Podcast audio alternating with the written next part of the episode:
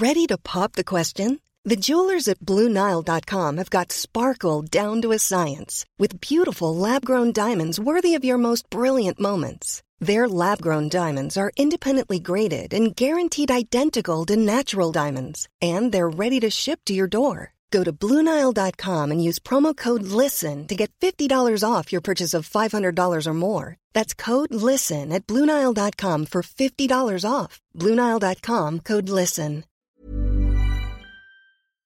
Heraldo Radio. La HCL se comparte, se ve y ahora también se escucha.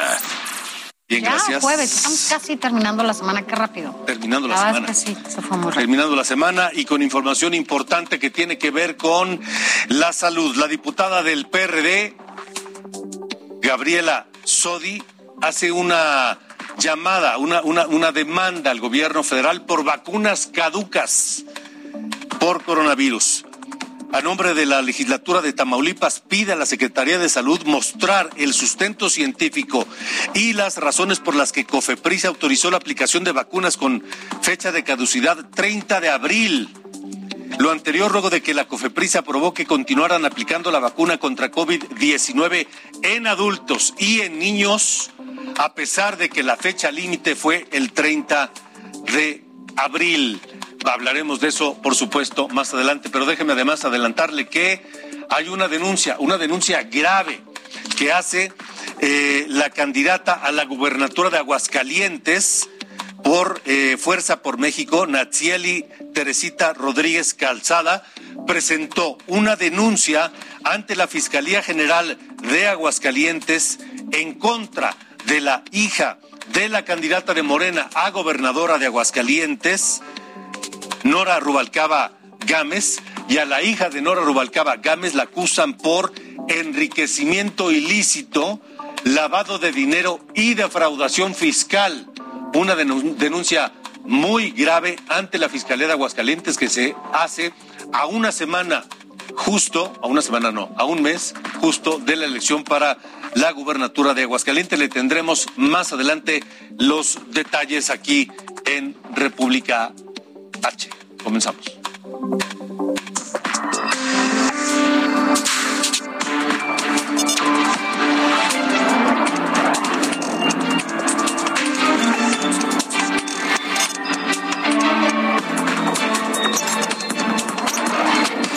República H, con Alejandro Cacho. Gobernador de Puebla, Miguel Barbosa, anunció la publicación de un decreto en el periódico oficial de Puebla para que a partir de hoy y por primera vez desde que inició la pandemia de COVID-19, el uso de cubrebocas sea voluntario. Escuche a Miguel Barbosa, gobernador de Puebla. que reconocemos, pero también tenemos que ajustarnos ya a la realidad que estamos viviendo. El uso de cubrebocas a partir de hoy es voluntario en el estado de Puebla. Y vámonos hasta Nuevo León porque allá también la Secretaría de Salud de Nuevo León anunció el retiro de uso obligatorio de cubrebocas en las prepas, universidades, iglesias y farmacias. Alma Rosa Marroquín, titular de Salud en ese estado, dijo que esta nueva medida entrará en vigor a partir del lunes 16 de mayo. Escuchemos. para las preparatorias y para las universidades a partir del próximo domingo ya no es obligatorio, sino es opcional el uso del cubrebocas, así como en las iglesias y centros de culto ya tampoco es obligatorio ni en las farmacias. En- Ahora, ¿cuáles son las consecuencias de aplicar una vacuna caduca?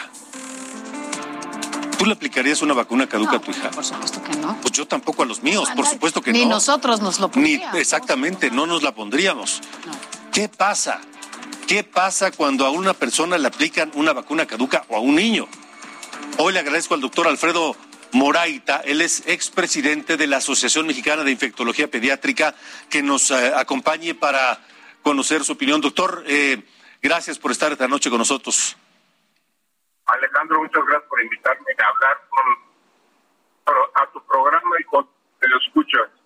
ya habíamos, eh, ya se sabía a través de la opinión pública, de los medios de comunicación, ya se sabía que había una, un, un, lotes de vacunas, miles de dosis de vacuna que estaban guardados en bodega en espera de ser aplicadas y que estaban por caducar. Ahora hay denuncias ya formales, por lo menos por lo pronto en Tamaulipas, de que se están aplicando vacunas ya caducadas. ¿Cuál es el riesgo ante esto, doctor Moraita?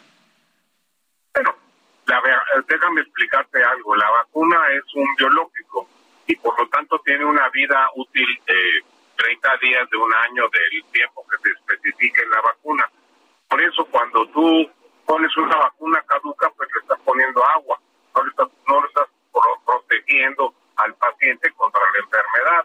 Entonces, poner una vacuna caduca implica tener los riesgos de la vacunación, porque la vacuna en sí tiene otra serie de elementos a su alrededor para que la mantengan estable durante el tiempo que tiene, eh, la, la habilidad que tiene de tiempo.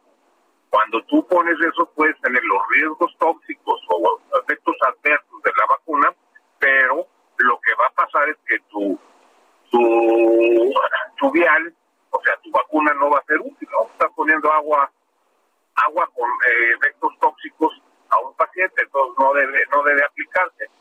Es obvio que sí se dio una salida de vacunas muy importante en el mes de abril, que caducaban en el mes de mayo, eso es, es, una cosa es una cosa cierta, pero no se deben aplicar, esas vacunas ya, si no se aplicaron ya se perdieron, ¿no?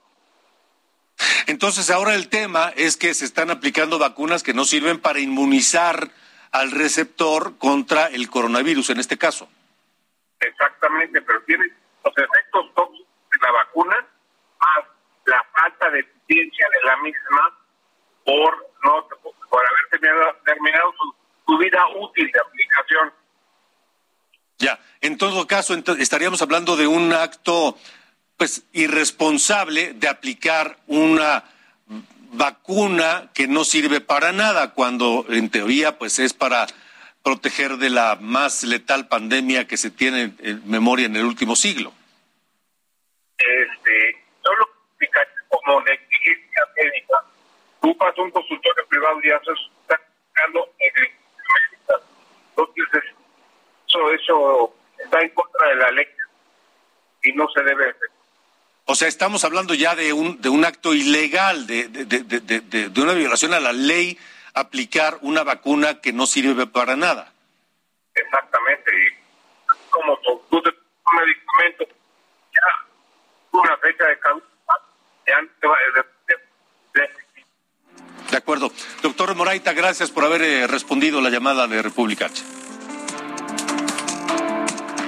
la falló la, la, línea telefónica, ya no hubo manera, pero me parece, nos dijo lo sustancial. Así es, es, una negligencia. No hay efectos nocivos, pero tampoco sirve para protegerte para lo que se supone que te la están poniendo. Exacto, y además puede tener algunas cosas tóxicas. Y es una negligencia que está penada por la ley. Así es. Y eso es lo que están haciendo en algunas partes de México desde la Secretaría de Salud. Ocho con, con ocho. Mira, y además, eh, en más temas de COVID, pero en el ámbito internacional, la Organización Mundial de la Salud informó que Europa ya sobrepasó los dos millones de muertes por la pandemia de COVID-19. La cifra fue calificada como devastadora. Recordemos que el continente europeo fue durante muchos meses el epicentro de la pandemia. Por su parte, Estados Unidos ya superó el millón de muertos por coronavirus según anunció hoy la Casa Blanca. Es el país con el mayor número de muertes por coronavirus, por encima de Brasil, la India y Rusia.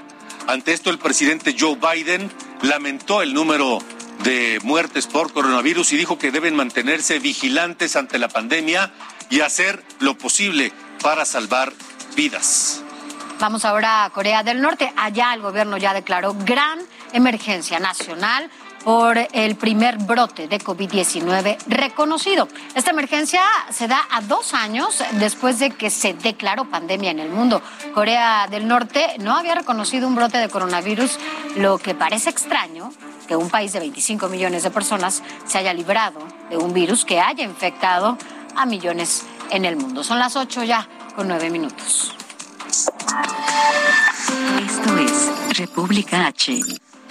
Y bueno, todos sabemos que la pandemia de coronavirus no solamente nos afectó en la salud, mató a mucha gente que no debía haber muerto, dejó secuelas en millones de mexicanos que hoy las padecen sin que absolutamente nadie los esté atendiendo, algunos con pérdidas de algunos sentidos, de capacidades como la, la, aeróbica, eh, algunos con secuelas en la piel, con secuelas en la vista, con, con secuelas de distinta índole.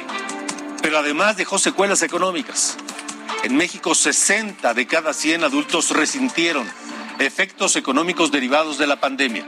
De acuerdo con un estudio elaborado por la Encuesta Nacional de Inclusión Financiera, en los dos años que llevamos de pandemia, 95 de cada 100 mexicanos redujimos nuestros gastos. 79 de cada 100 echaron mano de sus ahorros. 40 de cada 100 pidieron un préstamo o buscaron un empleo temporal. Una quinta parte, es decir, dos de cada diez empeñó o vendió algún bien por los efectos económicos de la pandemia. Y ya que hablamos de efectos económicos que además se juntan con la invasión rusa a Ucrania, el Banco de México elevó hoy la tasa de interés a 7%. Eso representa un cuarto, el cuarto aumento de medio punto porcentual y el octavo incremento consecutivo ante la inflación galopante la más alta vivida en las últimas dos décadas.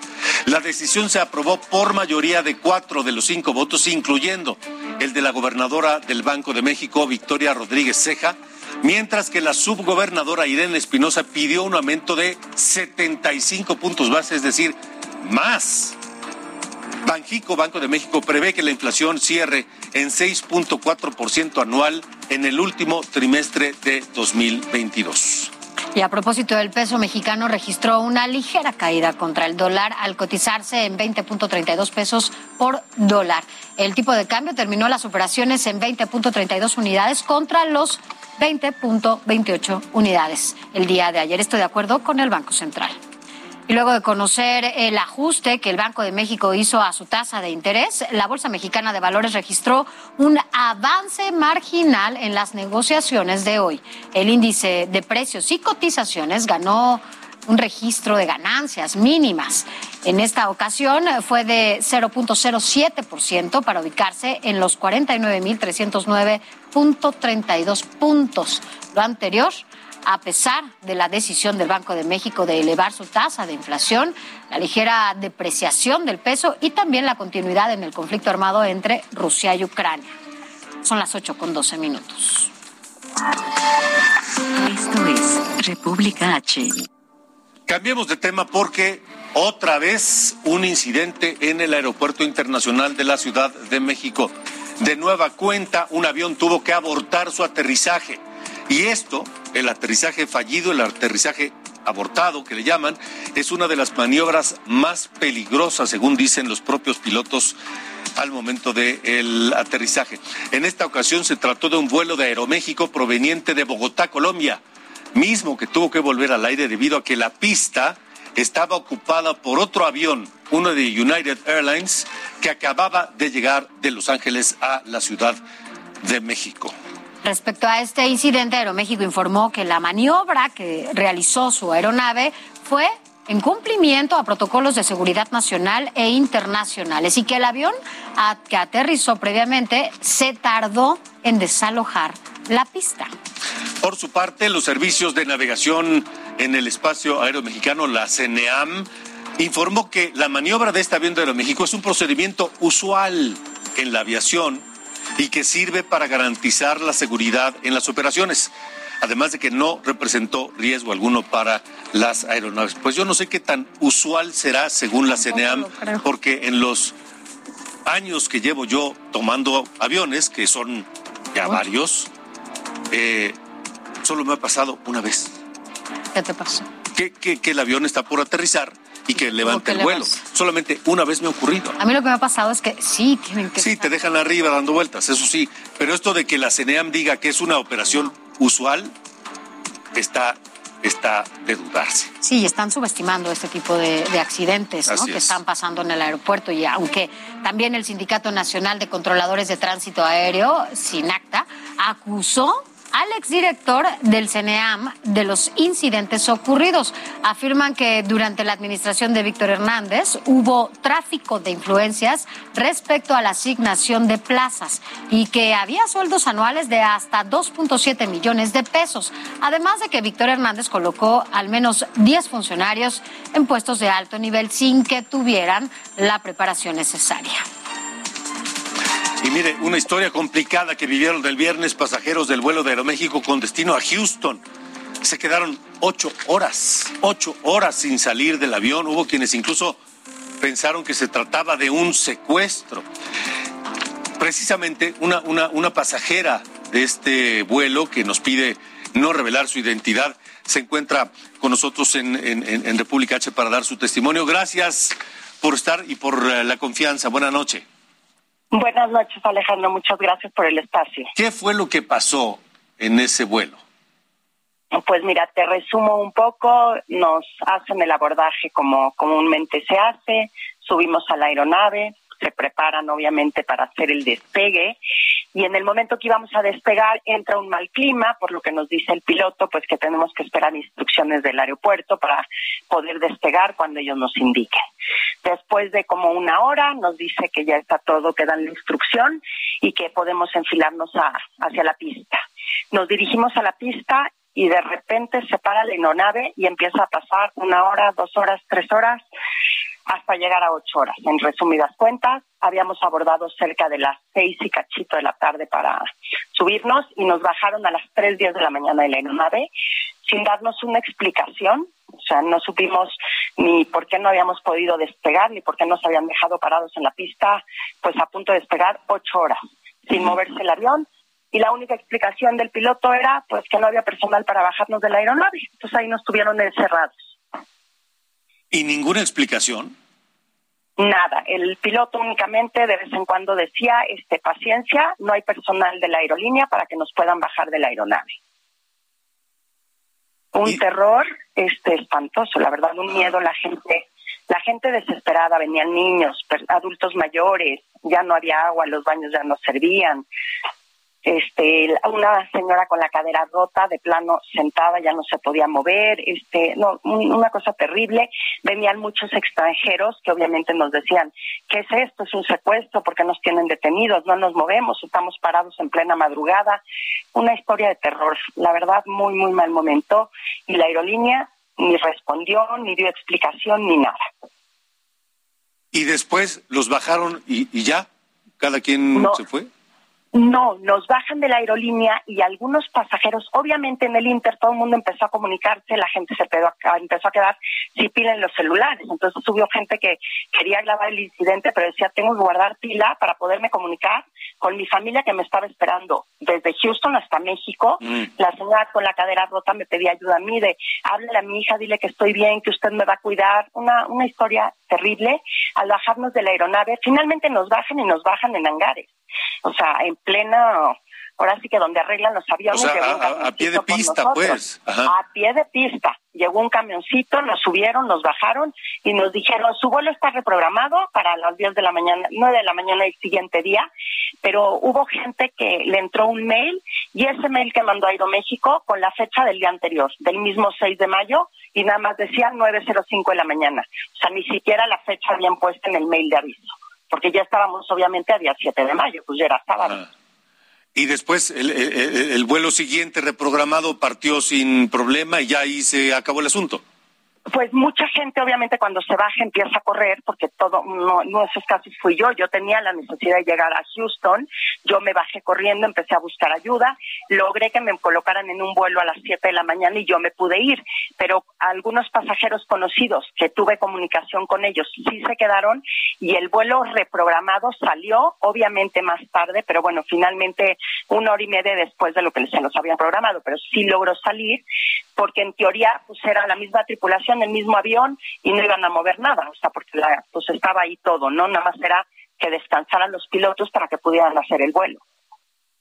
Pero Aeroméxico ningún perdón, ni ninguna disculpa, ni nada, nada, nada. Ni ninguna explicación tampoco. Nada, nada.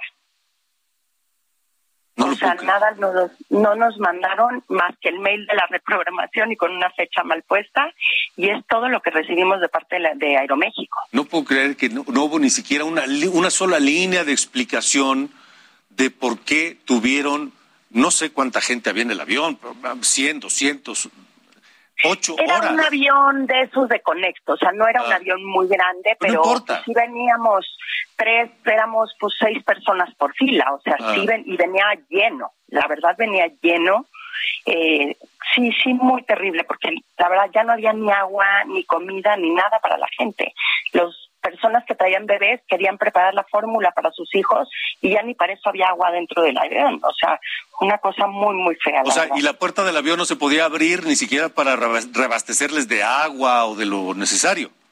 nada, el avión cerrado, como si estuviéramos todos ahí sin movernos, muy cerca de la pista de despegue.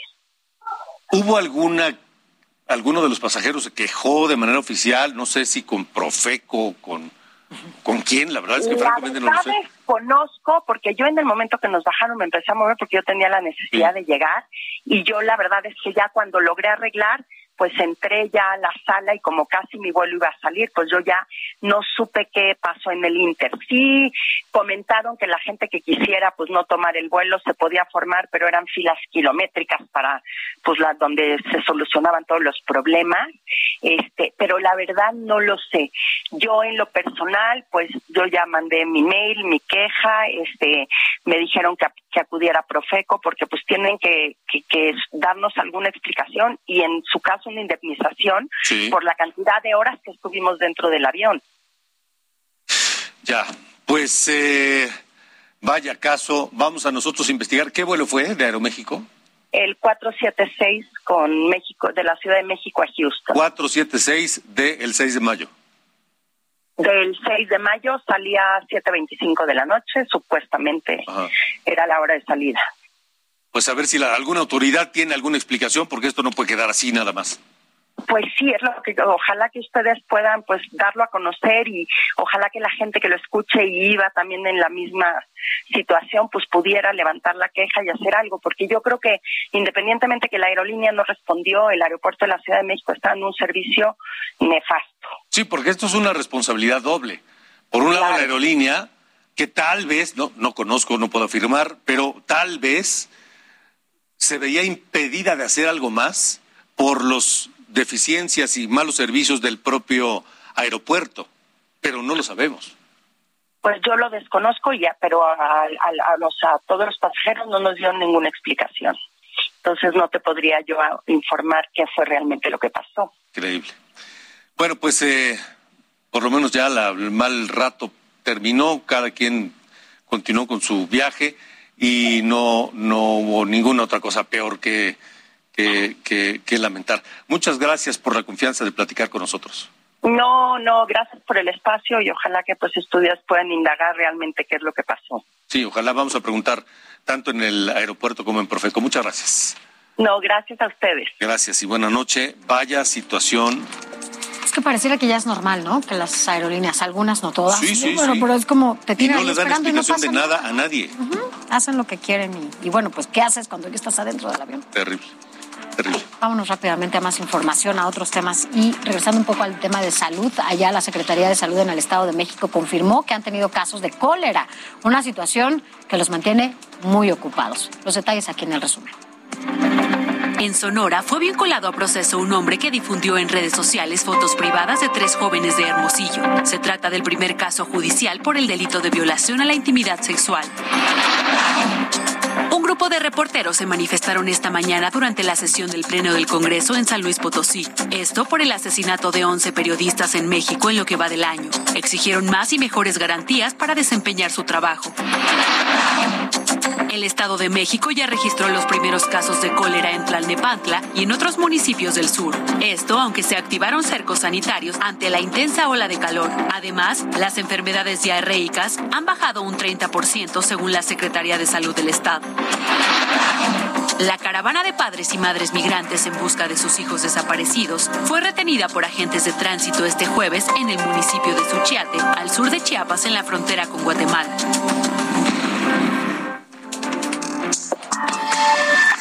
Regresamos. República H. Con Alejandro Cacho. Heraldo Radio. La HCL se comparte, se ve y ahora también se escucha.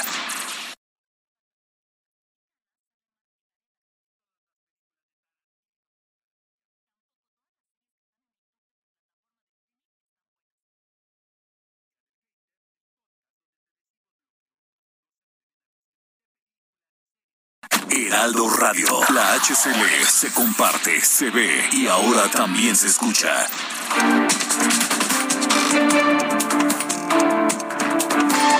Continuamos. República H. Con Alejandro Cacho.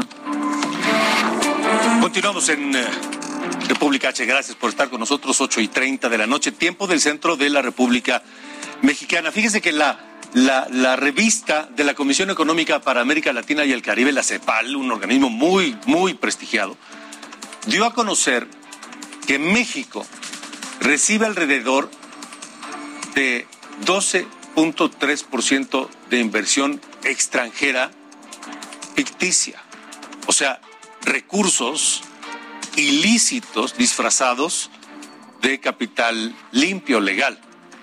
Detalla que estos recursos ilícitos provienen principalmente de Luxemburgo y de Países Bajos. Esta noche le agradezco a Katiuska King, economista ecuatoriana, docente de la Universidad Central de Ecuador, que esté con nosotros desde precisamente desde Ecuador para platicar de este dato. México, solo después de Brasil, la segunda economía que recibe más capitales eh, ilícitos. Eh, doctora King, gracias por estar aquí. Buenas noches. Buenas noches, Alejandro, y un gusto poder estar aquí también. Eh, ¿cómo, cómo, llegaron a esta conclusión? ¿De dónde salió este dato?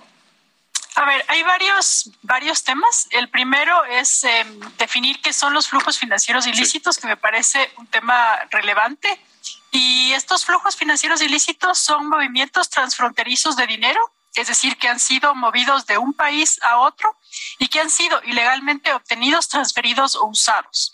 Dentro de estos flujos financieros están principalmente eh, temas de evasión, ilusión de impuestos de empresas multinacionales, están temas de, por ejemplo, temas de, corrupción y temas de actividades también eh, ilegales, como por ejemplo trata o otro, otro tipo de actividades, ¿no es cierto? También tenemos financiamiento de la política. Todo esto entra en el, en el marco de los flujos financieros ilícitos. Y hay distintas, ¿por qué se los agrupa? Porque utilizan los mismos entramados. Hey, it's Ryan Reynolds, and I'm here with Keith, co star of my upcoming film, If, only in theaters, May 17th. Do you want to tell people the big news? All right, I'll do it. Sign up now and you'll get unlimited for $15 a month in six months of Paramount Plus Essential Plan on us. Mintmobile.com slash switch. Upfront payment of $45 equivalent to $15 per month. Unlimited over 40 gigabytes per month. Face lower speeds. Videos at 480p. Active Mint customers by 531.24 get six months of Paramount Plus Essential Plan. Auto renews after six months. Offer ends May 31st, 2024. Separate Paramount Plus registration required. Terms and conditions apply if rated PG. Quizás los mismos entramados lo que hace es que Una vez que entran en el sistema financiero, como ya dije, como son recursos que han sido ilegalmente obtenidos, transferidos o usados, no se sabe de dónde proviene. Y uno de los temas fundamentales es comprender cómo eh, distintas economías se agrupan en las, en las eh, cadenas de valor mundial.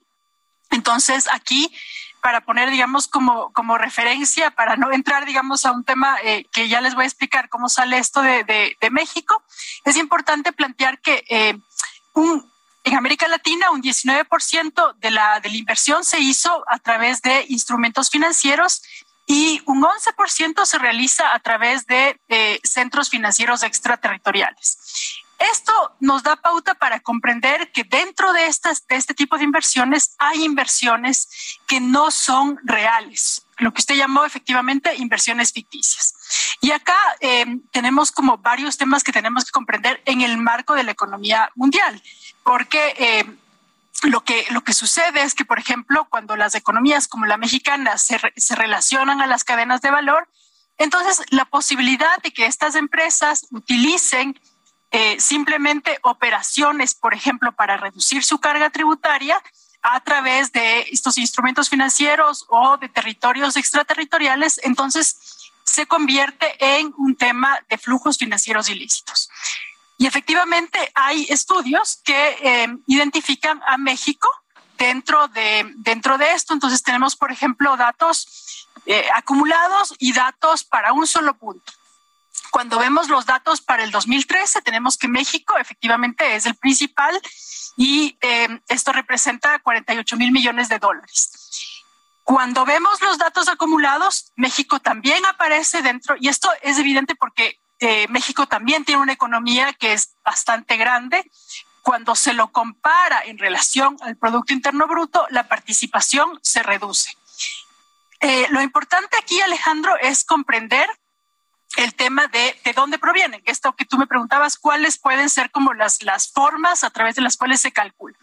Y una de ellas es la sobrefacturación de exportaciones, porque esto tiene que ver con, como dije, con transacciones que se realizan de un país al otro y por lo tanto hay un tema eh, de subfacturación de exportaciones, perdón, y de sobrefacturación de importaciones. Nadie me ve.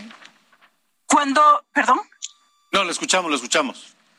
Cuando yo, eh, y aquí distingo estos dos valores, ¿no es cierto? Entonces, cuando yo mido, mido el tema de su facturación de exportaciones, tengo que México tiene eh, 98 mil eh, 98 mil millones de dólares, mientras que cuando mido el tema de sobrefacturación de importaciones tenemos 293 mil. Esto hace que en total México participe en toda la región de un 51.3 de estos flujos que, como digo, provienen tanto de la subfacturación, es decir, eh, modifico el precio a través del cual hago mis exportaciones para de esa manera reducir mi carga tributaria o aumento el precio de mis importaciones para poder sacar, por ejemplo, también más divisas y de esa manera eh, reducir la carga tributaria que pago dentro del país.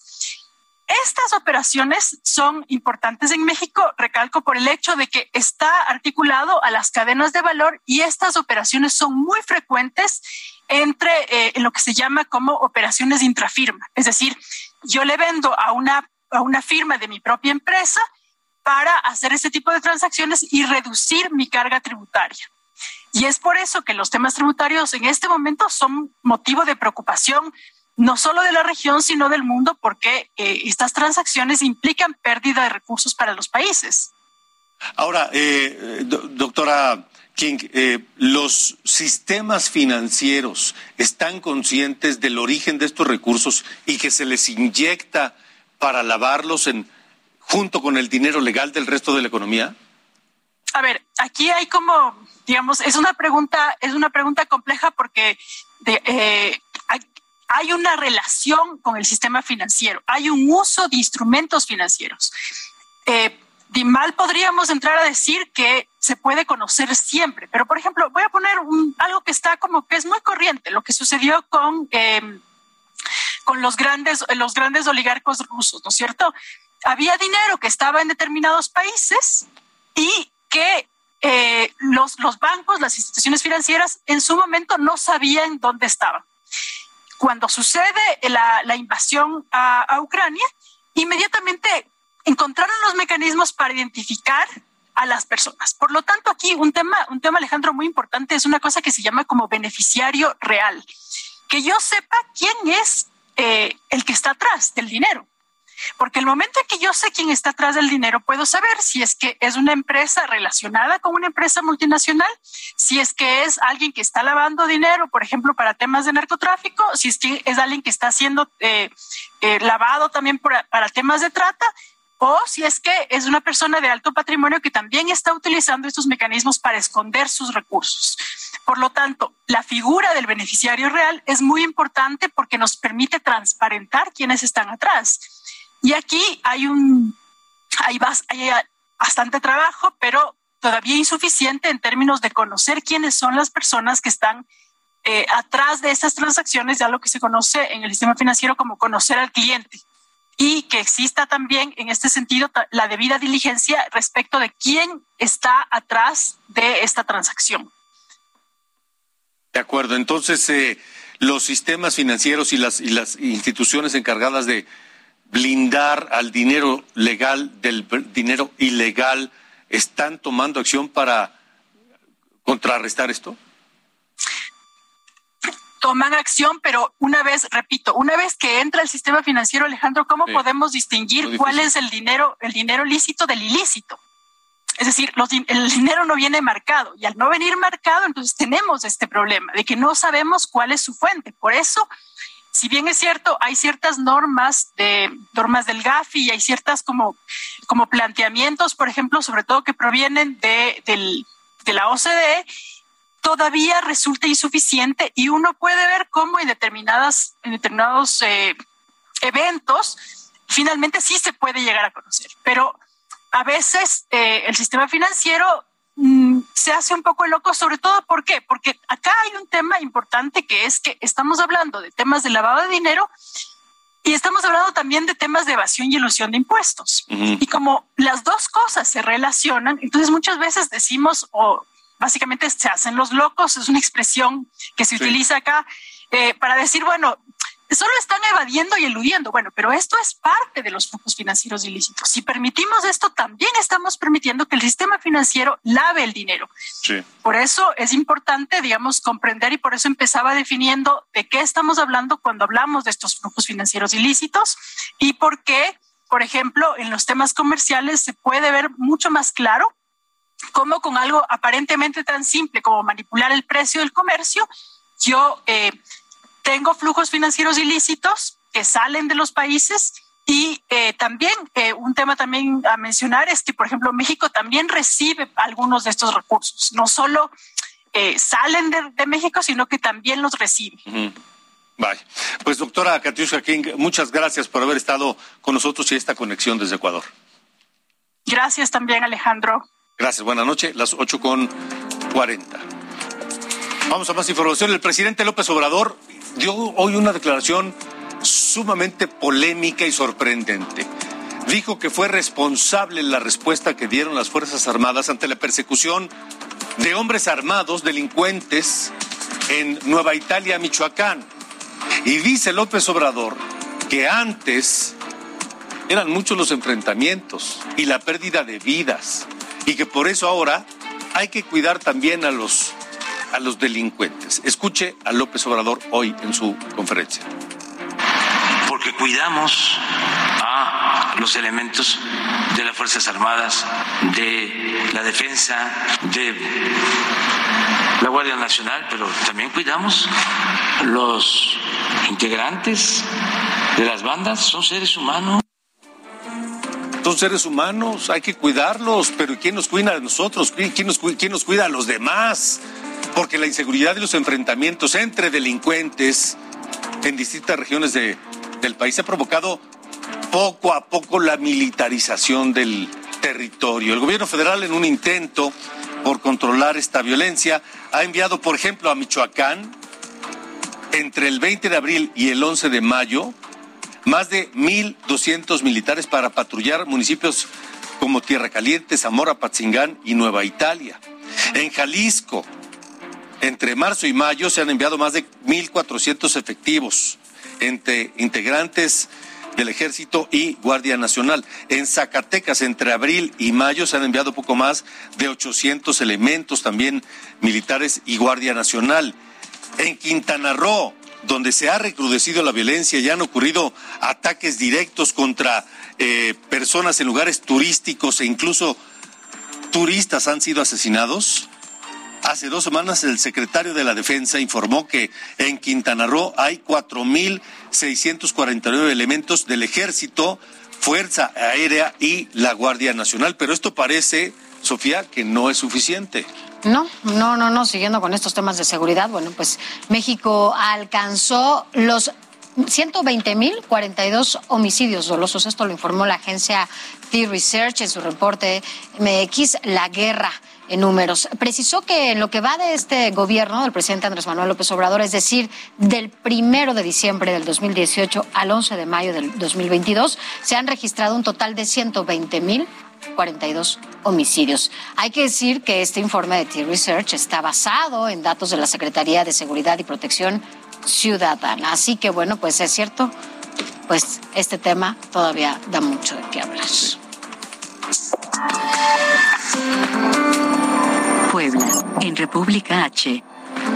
Allá en Puebla, bueno, pues el gobernador Miguel Barbosa confirmó la muerte de algunas personas, esto tras los enfrentamientos de Coyomeapan. Nuestra corresponsal, Claudia Espinosa, tiene todos los detalles. El gobernador de Puebla, Miguel Barbosa, confirmó que hay tres personas fallecidas luego del enfrentamiento que se registró entre pobladores del municipio de Coyomuapan con elementos de la Policía Estatal el pasado 9 de mayo. Lamentó los decesos que se derivaron por este conflicto en la zona de la Sierra Negra, ubicada a tres horas de la capital poblana, aunque en un principio se descartó que hubieran fallecidos, pues con base en los datos de la Secretaría de Seguridad Pública, el enfrentamiento se inició luego de que policías estatales inspeccionaron un reporte sobre una camioneta roja que llevaba presuntamente a sujetos armados. De acuerdo con las indagatorias, los uniformados arribaron al lugar de los hechos, en el camino que conduce al municipio de Soquitlán y que también pertenece a la Sierra Negra, pero fueron recibidos a disparos, por lo que se tuvo que repeler el ataque. Sin embargo, el mandatario ha confirmado ya el deceso de estas tres personas y ha dicho que trabajará de manera conjunta con la Sedena y la Guardia Nacional en el esclarecimiento de los hechos. Desde Puebla, Claudia Espinosa, para el Heraldo Media Group. Vámonos a otros temas y es que el subsecretario de Seguridad Ricardo Mejía informó que ya se tienen identificados a los presuntos autores materiales del asesinato de las periodistas Yesenia Molinedo y Sheila García, ocurrido allá en Veracruz. Y en tal sentido podemos afirmar con toda responsabilidad que ya se tienen identificados a los presuntos autores materiales por parte del Ministerio Público y que pronto se espera su detención. Evidentemente, al igual que en el caso del compañero de Culiacán, no se quiere alertar a los perpetradores. Nuevo León, en República H. Vamos a Nuevo León, más sobre el caso de Devani. Daniela García. Mario Escobar, padre de Devani, reveló que en las nuevas diligencias que realizan las autoridades se busca demostrar que la muerte de su hija no fue accidental. Hizo un llamado a las personas que pudieron haber presenciado algo el día en que desapareció su hija para que declaren como testigos protegidos. La familia regresó en los días pasados junto a periciales y la Comisión Estatal de Protección a Víctimas para continuar con la revisión del motel Nueva Castilla en un nuevo operativo para hacer una cronología de los últimos momentos en que su hija aún estaba con vida. El señor Escobar informó también que en la primera revisión conducida el pasado martes se pudieron localizar más cámaras al interior del inmueble. Ahora tendrán que ser analizadas más horas de grabación. Informó desde Monterrey, Nuevo León, Daniela García para Heraldo Media Group. Hidalgo, en República H. Allá en Hidalgo, elementos de la Guardia Nacional localizaron una toma clandestina de hidrocarburos en el municipio de Tetepango.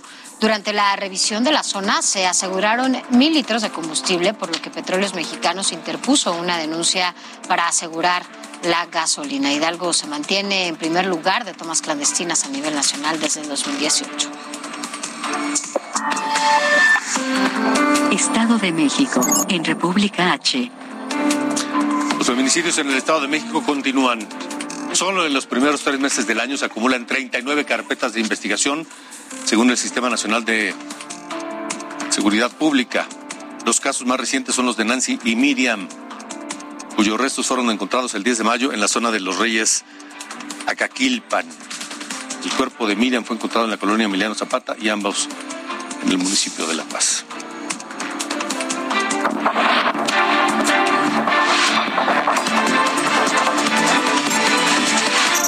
Entre curules, con Sofía García.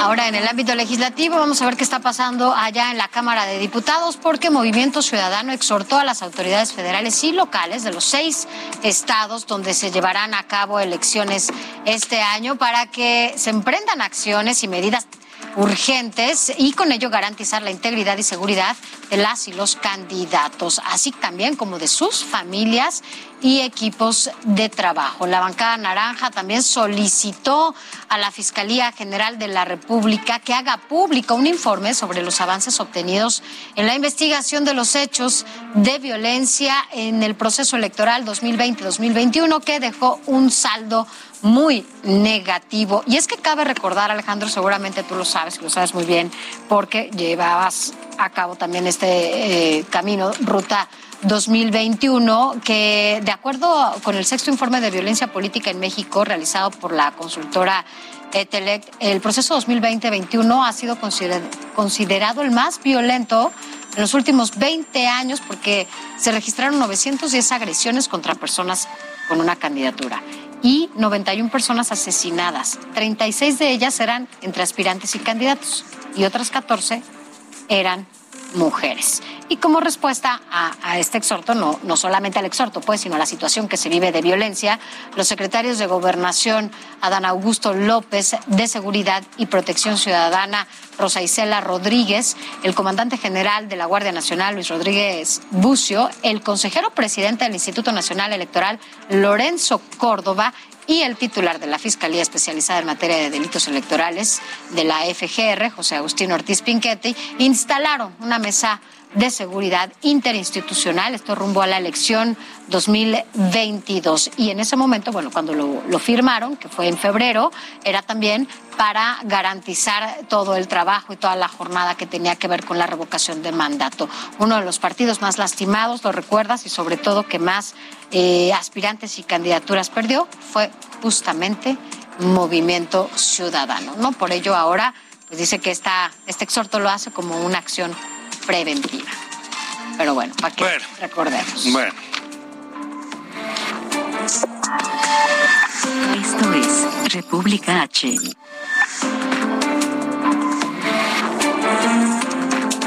Bueno, esta vez fue Marcelo Ebrard, el secretario de Relaciones Exteriores, quien recordó los esfuerzos del expresidente de Estados Unidos, Barack Obama, de acercarse a Cuba en la Cumbre de las Américas dijo que el presidente López Obrador busca retomar ese camino iniciado por Obama y que los bloqueos solo traen sufrimiento a los pueblos, dice Ebrard.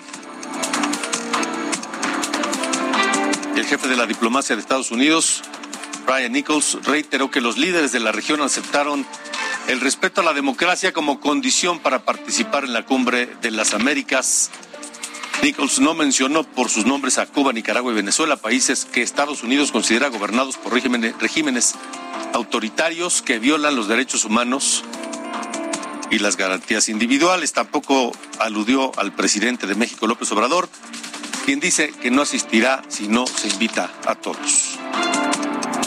Y en otros temas, la Suprema Corte de Justicia de la Nación negó el amparo promovido por el exgobernador de Veracruz, Javier Duarte, quien buscaba reducir su pena.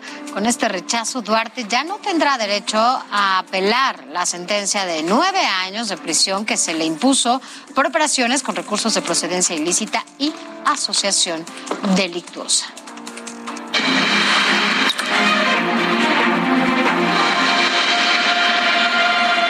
Al principio del programa le hablaba de Aguascalientes, allá en Aguascalientes, porque la candidata a la gubernatura del estado por Fuerza por México, Natsieli Teresita Rodríguez Calzada, presentó ante la Fiscalía General del Estado una denuncia en contra de la hija de la candidata de Morena, Nora Rubalcaba Gámez. La hija se llama América Fernández Alférez Rubalcaba y la acusan por enriquecimiento ilícito, lavado de dinero y defraudación fiscal. En documentos catastrales y de ingresos entregados a la Fiscalía se demuestra que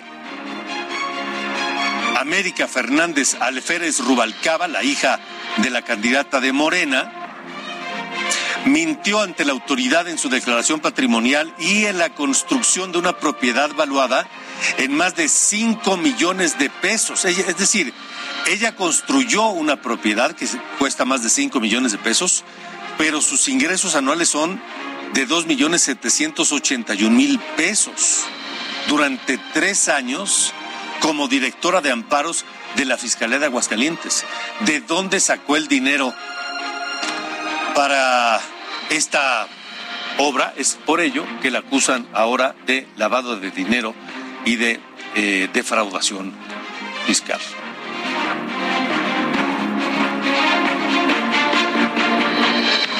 A Quintana Roo. Ya el gobierno de Puerto Morelos presentó denuncias en contra de Laura Fernández Piña, expresidenta municipal y actual candidata a gobernadora por la coalición Va por Quintana Roo. La acusan de peculado, defraudación a regímenes del IMSS, negligencia en el desempeño regular de funciones, uso indebido del poder y de heredar una deuda de 800 millones de pesos al actual gobierno.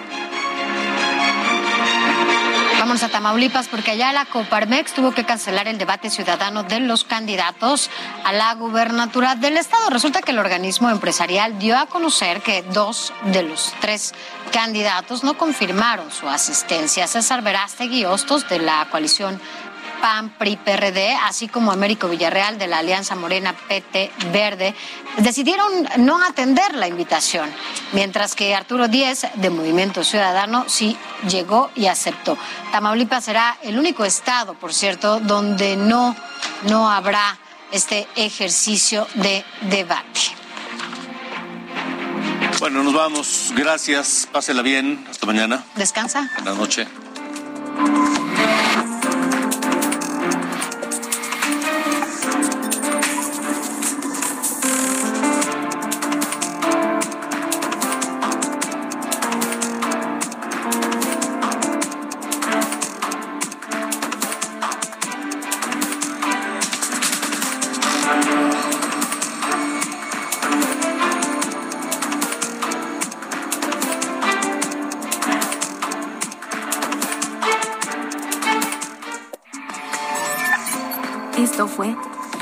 República H con Alejandro Cacho. Heraldo Radio. La HCL se comparte, se ve y ahora también se escucha.